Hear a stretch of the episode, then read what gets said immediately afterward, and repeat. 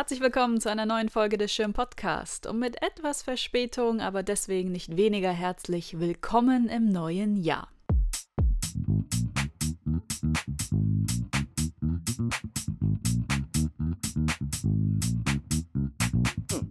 Bisher hat sich 2021 ja leider wenig geändert. Wir sind weiterhin im Lockdown, die Türen der Schirn müssen weiterhin geschlossen bleiben und das Wetter hilft unserer Stimmung auch nicht immer.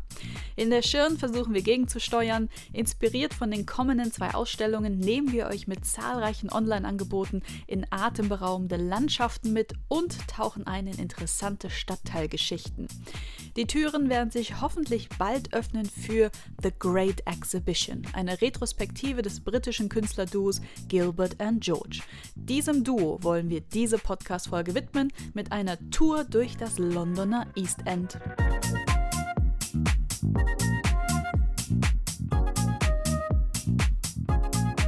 Der Tiroler Gilbert Prusch und der Engländer George Passmore lernten sich 1967 in der Skulpturenklasse an der Londoner St. Martin's School kennen, heute das Central St. Martin's College of Art and Design.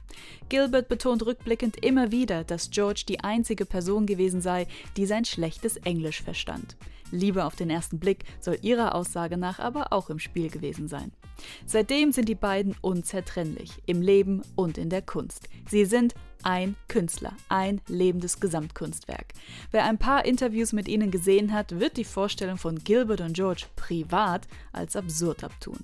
Seit mehr als 50 Jahren sind sie in der Kunstszene als lebende Skulptur unterwegs und präsentieren ihre Abbilder auch in ihren großformatigen, farbgewaltigen, gerasterten Fotomontagen, in denen sie sich mit Themen wie Sex, Geld, Tod, Hoffnung, Angst, Leben und Religion auseinandersetzen. Oft mit dem Bild London, genauer gesagt East London. Dort leben Gilbert und George seit 1968 in der Fournier Street. Zunächst in einer Dachgeschosswohnung, mittlerweile besitzen sie zwei Townhouses in der Straße, die Nummer 12 und die Nummer 8. Die Fournier Street ist eine geschichtsträchtige Straße.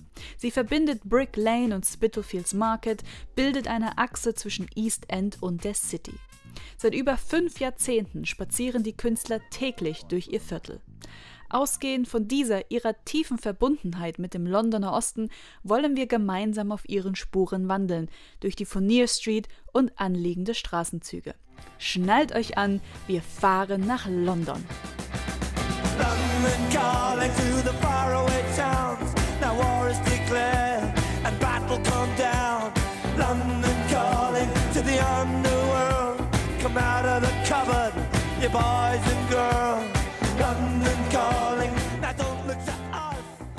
Herzlich willkommen noch einmal. Ich freue mich, euch hier in London begrüßen zu dürfen. Die Stimme ist die gleiche wie sonst auch im Schirm-Podcast. In den nächsten Minuten ist die Erzählperspektive aber ausnahmsweise mal etwas persönlicher. Ich bin Marte, seit mehr als fünf Jahren produziere ich den Schirm-Podcast. Angefangen habe ich in Frankfurt, seit vier Jahren aber lebe ich nun in London. Diesen Heimvorteil kann ich für diese Podcast-Folge nutzen, denn Spitalfields, wo Gilbert und George wohnen, kenne ich sehr gut. Auch deswegen, weil ich in der Whitechapel Gallery arbeite, die der Ausgangspunkt unseres Spaziergangs sein soll und vor der ich jetzt stehe. Gilbert und George hatten hier 1971 ihre erste Einzelausstellung, in der sie ihre Installation The Paintings with Us in Nature zeigten. Sechs großformatige Triptychen, die Gilbert und George in verschiedenen Posen in der englischen Natur zeigen. Es sind ihre einzigen Ölgemälde und leider nicht in der Schirn zu sehen. Die Whitechapel Gallery wurde 1901 gegründet und verschrieb sich von Anfang an dem Ziel, der größtenteils armen Bevölkerung des East Ends Zugang zu großer Kunst zu ermöglichen. Art for All. Das ist auch seit Anbeginn ihrer Karriere das Motto von Gilbert und George.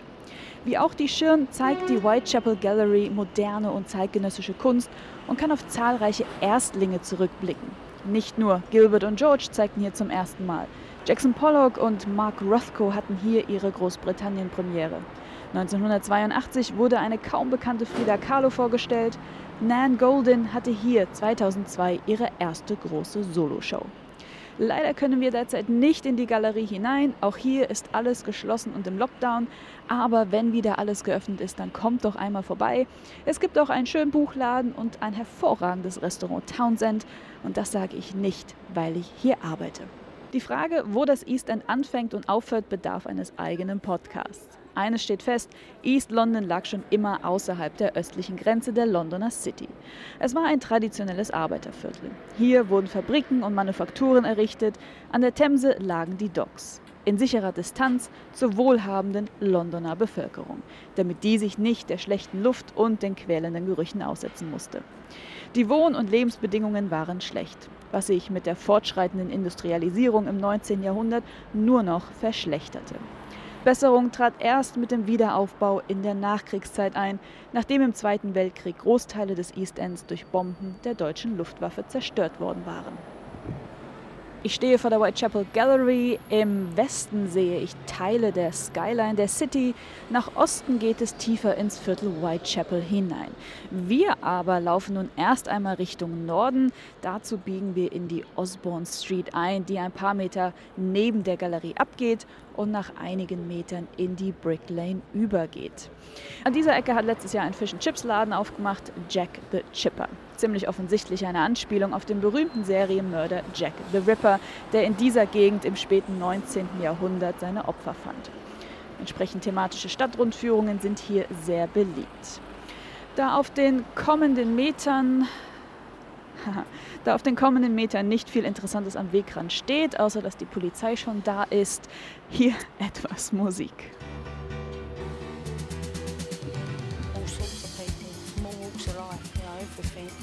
everything from office furniture to toilet rolls to typewriters.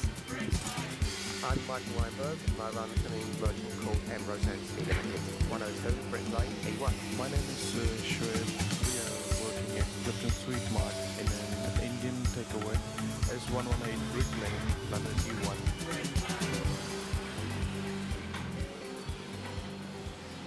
Kaum ist man von der Whitechapel High Street runter, wird es auch gleich etwas ruhiger. Was sehen Gilbert und George auf ihren täglichen Spaziergängen?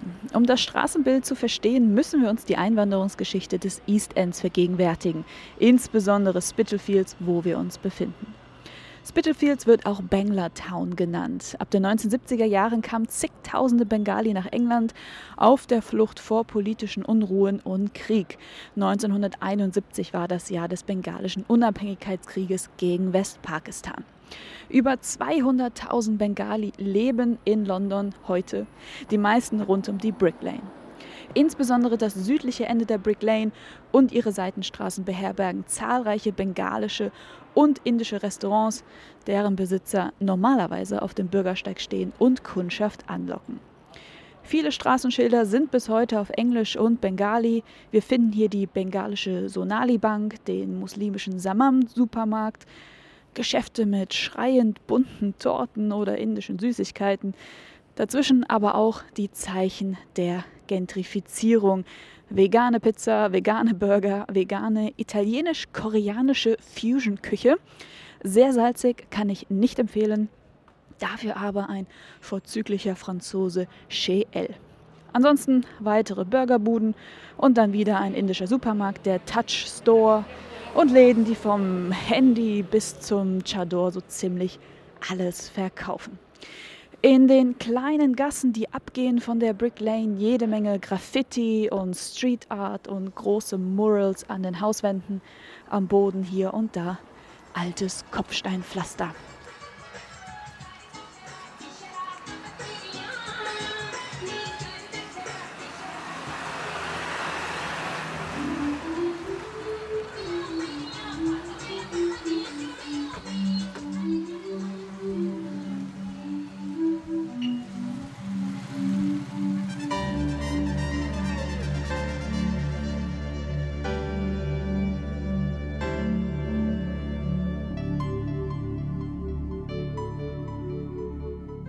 Nun gleich an der Ecke Brick Lane, Fournier Street.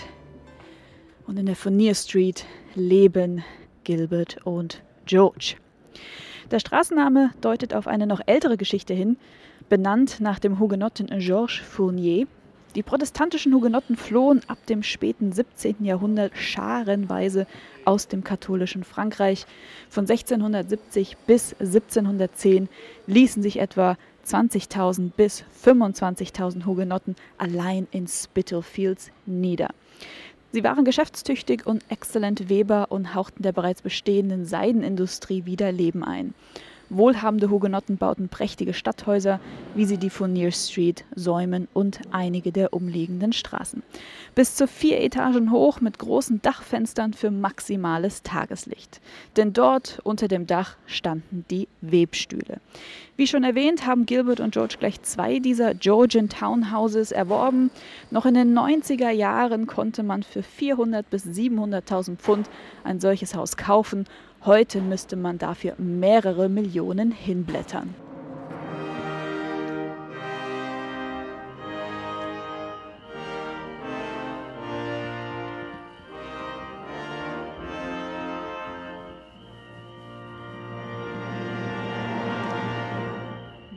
Mikrofon und Kopfhörern durch die Gegend läuft, wird man natürlich gerne angesprochen.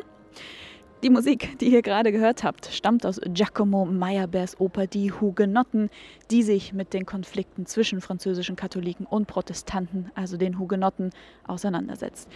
Ich habe mich auf der gegenüberliegenden Straßenseite der Hausnummer 12 positioniert, in der Hoffnung, dass Gilbert und George entweder außer Haus sind oder in der Nummer 8. Wer eine Vorstellung bekommen möchte, wie die Künstler wohnen, dem sei ein Video des Moderner Museet auf YouTube empfohlen. Sie führen durch ihre Nachbarschaft und eines ihrer Häuser, das eine umfangreiche Keramiksammlung beherbergt und mehr bewohntes Museum als tatsächliches Wohnhaus ist. Aber was möchte man erwarten von Living Sculptures? Sie nutzen einen Raum fürs Fernsehen, Sie kochen nicht. Das Maximale der Gefühle ist Instant Kaffee. Zum Essen gehen sie aus. Jeden Tag und immer in die gleichen Cafés und Restaurants. Abends etwa in ein kurdisches Restaurant in Dalston. Vom Reisen halten sie nicht so viel, außer zu ihren eigenen Ausstellungen. Man kriegt die beiden noch nicht mal ins Londoner West End. Wenn man einen Moment drüber nachdenkt, ist es nicht verwunderlich, dass Gilbert und George in einem historischen Haus in einer geradezu aus der Zeit fallenden Straße wohnen. In diesen Straßen hier scheint die Zeit stehen geblieben zu sein. Auch die parkenden Autos ändern daran nichts. Aber auch die Künstler selbst, stets in maßgeschneiderten Tweedanzügen gekleidet, wirken wie aus einer anderen Zeit, aus ihrer ganz eigenen Zeit. Die Häuser der Fournier Street wurden als Reaktion auf die wohlhabenden hugenottischen Einwanderer gebaut, fast alle in den 1720er Jahren. Zwar eigentlich als reine Wohnhäuser, aber wie schon erzählt, wurde in den Dachgeschossen an den Webstühlen gearbeitet. Die Erdgeschosse dienten als Verkaufs- und Präsentationsräume. Eines müssen wir jedoch noch klarstellen. Zur Zeit der Hugenotten schien das hier eine schicke Adresse zu sein. Heute ist es die Fournier Street wieder, genauso wie viele Teile Spitalfields und des East Ends. Als Gilbert und George hier in den 60er Jahren ankamen, wollte hier niemand wohnen. Freiwillig hat man seinen Fuß nicht ins East End gesetzt. Die Gegend war vielleicht kein viktorianischer Slum mehr, aber völlig heruntergekommen. Doch nur hier konnten sich Gilbert und George die Miete für eine Dachgeschosswohnung leisten, 16 Pfund im Monat. Über die Jahre konnten sie sich dann die unteren Etagen dazu kaufen. Wer sich weiter in die Geschichte der Fournier Street und seiner zwei berühmten Bewohner einlesen möchte, kann einen Artikel von Sam Knight für die New York Times aus dem Jahr 2014 lesen, der schlicht heißt Strolling Along East London's Fournier Street.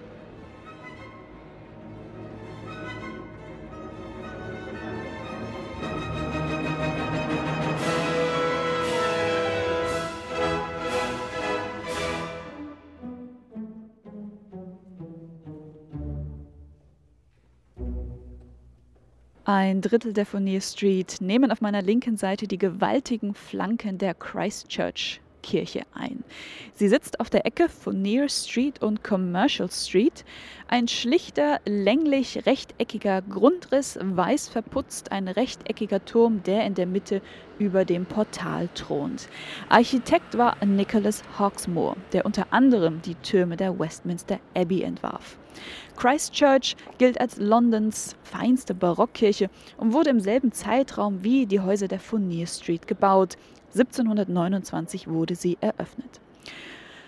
An Cafés mangelt es in London nie und so gibt es auch hier ein Café in der Krypta der Kirche. Auf der gegenüberliegenden Straßenecke, also Furnier Street, Commercial Street, steht der Ten Bells Pub. Gilbert und George sind dort in einem Wandgemälde verewigt.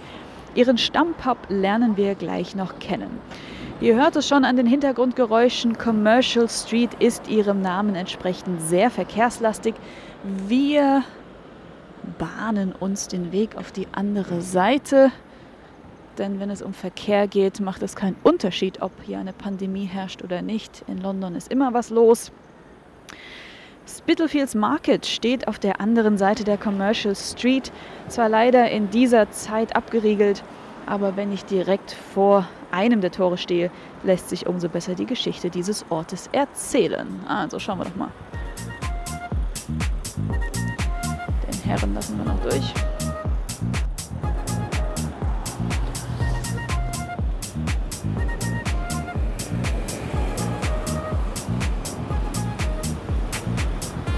Ah, ist zwar rot. Macht nichts. Bitte nicht nachmachen. Spitalfields Market ist ein überdachter, von viktorianischen Häusern umsäumter Markt. Seit 1638 herrscht an dieser Stelle Markttreiben. Im 17. Jahrhundert war diese Gegend noch ländliches Gebiet außerhalb Londons. Bis 1991 war Spitalfields ein Großmarkt. Heute finden täglich wechselnde Märkte statt mit unterschiedlichen Schwerpunkten. Antiquitäten, Streetfood, Vinyl, Kunstgewerbe. Und in den Ladenflächen drumherum haben sich sowohl unabhängige lokale Geschäfte etabliert, als auch die üblichen Geschäftsketten, wie man sie auf jeder Einkaufsstraße findet. Wer sich bei nächster Gelegenheit in dieser Gegend auffällt und einmal ins 17., 18. Jahrhundert abtauchen möchte, dem sei wärmstens das Dennis Severs Haus empfohlen, ein Katzensprung von hier entfernt. Wir überqueren die Commercial Street auch gleich wieder und laufen zur Straßenecke Commercial Street, Hanbury Street. Die Hanbury Street verläuft parallel zur Furnier Street in nördlicher Richtung.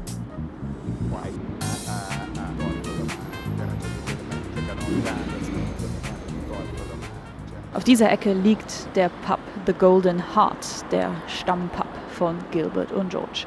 Ein Artikel im Observer aus dem Jahr 2006 erzählt, wie die beiden diesem Pub wieder Leben eingehaucht hatten, als sie um die Ecke ihr Haus gekauft hatten und zahlreiche Künstler ihnen ins East End und in den Pub folgten. Dieser ist über die Jahre zu einer Institution der Kunstszene geworden, seine Besitzerin Sandra auch, eng befreundet mit Tracy Emin, die angeblich auch in der Furnier Street leben soll. Oder aber eben Gilbert und George. Und auch Kate Moss soll hier schon Pints getrunken haben. Wir laufen jetzt in die Hanbury Street hinein und hier ist nochmal Fish and Chips. Auch an Fish and Chips Läden mangelt es in London nicht. Und wir biegen gleich in die erste Straße rechts ab, in die Wilkes Street.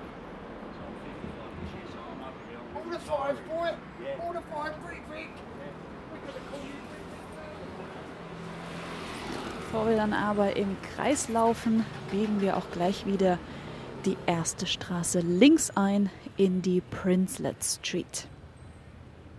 Die Straßenzüge sind hier wirklich sehr beeindruckend. Die alten Häuser meist top restauriert, was sich an den Fensterrahmen und den Fensterläden ablesen lässt.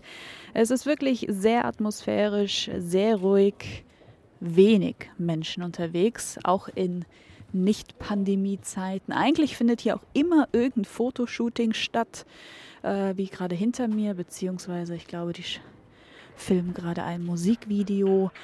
Auch die Influencer stehen hier natürlich sehr, sehr gerne für die Kulisse.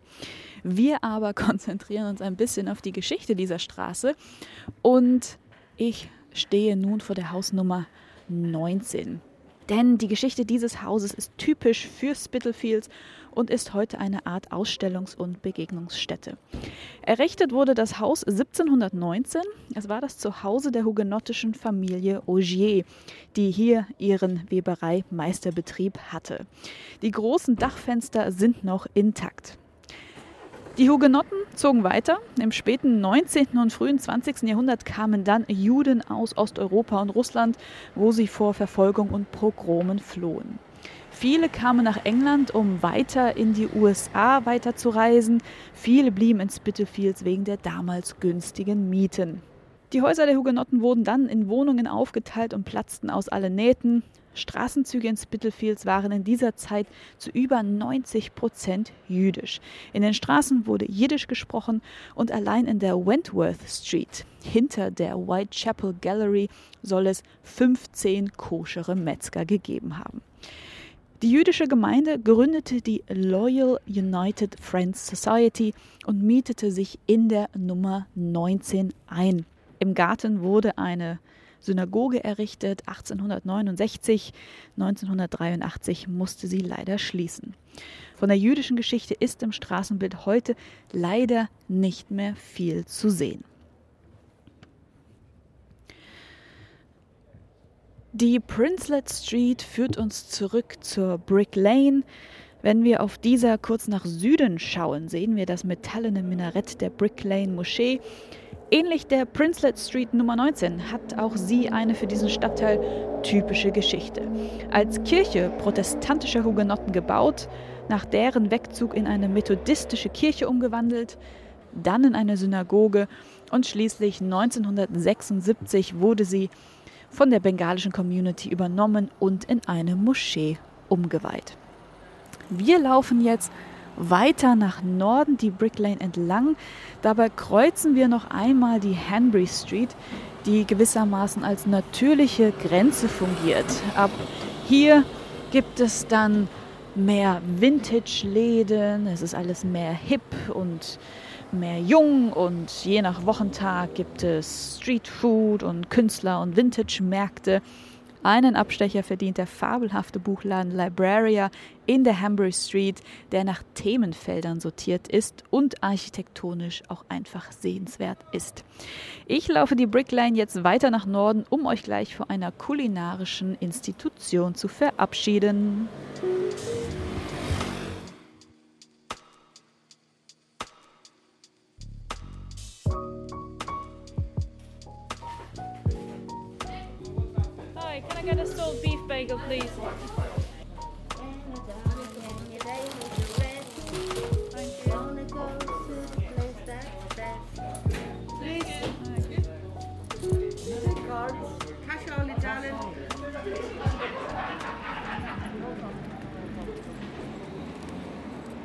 Bake ist, ich muss es noch einmal sagen, eine Institution. 1974 eröffnet, 24 Stunden, sieben Tage die Woche geöffnet. Es wickelt sich eigentlich immer eine Schlange durch den kleinen Imbissladen. Dieser Tage steht die Menschenmenge vor dem Geschäft. Es gibt in der Hauptsache Bagels, süße, klebrige Teilchen und jüdisches Brot zu unglaublichen Tiefpreisen. Der Klassiker ist ein Salt Beef Bagel, den ich mir geholt habe mit Gewürzgurke und reichlich Senf. Der Senf klebt auch schon an meinen Fingern und ganz sicher am Mikrofon. Es ist absolut unmöglich, den nur mit einer Hand zu halten. Ja, mit diesem Bagel vor meinen Augen verabschiede ich mich aus London. Ich hoffe, dass ihr trotz Lockdown und nur begrenzten Möglichkeiten auf unserer Tour einen Eindruck bekommen habt, wo unsere zwei Künstler Gilbert und George wohnen. Und ich hoffe, dass ihr in nicht allzu ferner Zukunft mal nach London kommt, wenn Spitalfields, die Brick Lane, wenn hier einfach alles wieder brummt. Ich sage see you later and cheers. London calling to the faraway towns. Now war is declared and battle come down. London calling to the underworld. Come out of the cupboard, you boys and girls. Das war eine weitere Folge des Schirn Podcast, den ihr wie immer über das Schirn Mac hören oder auf der Podcast-Plattform eures Vertrauens abonnieren könnt, etwa auf iTunes, Deezer oder Apple Podcasts. Vielen Dank fürs Zuhören und bis zum nächsten Mal.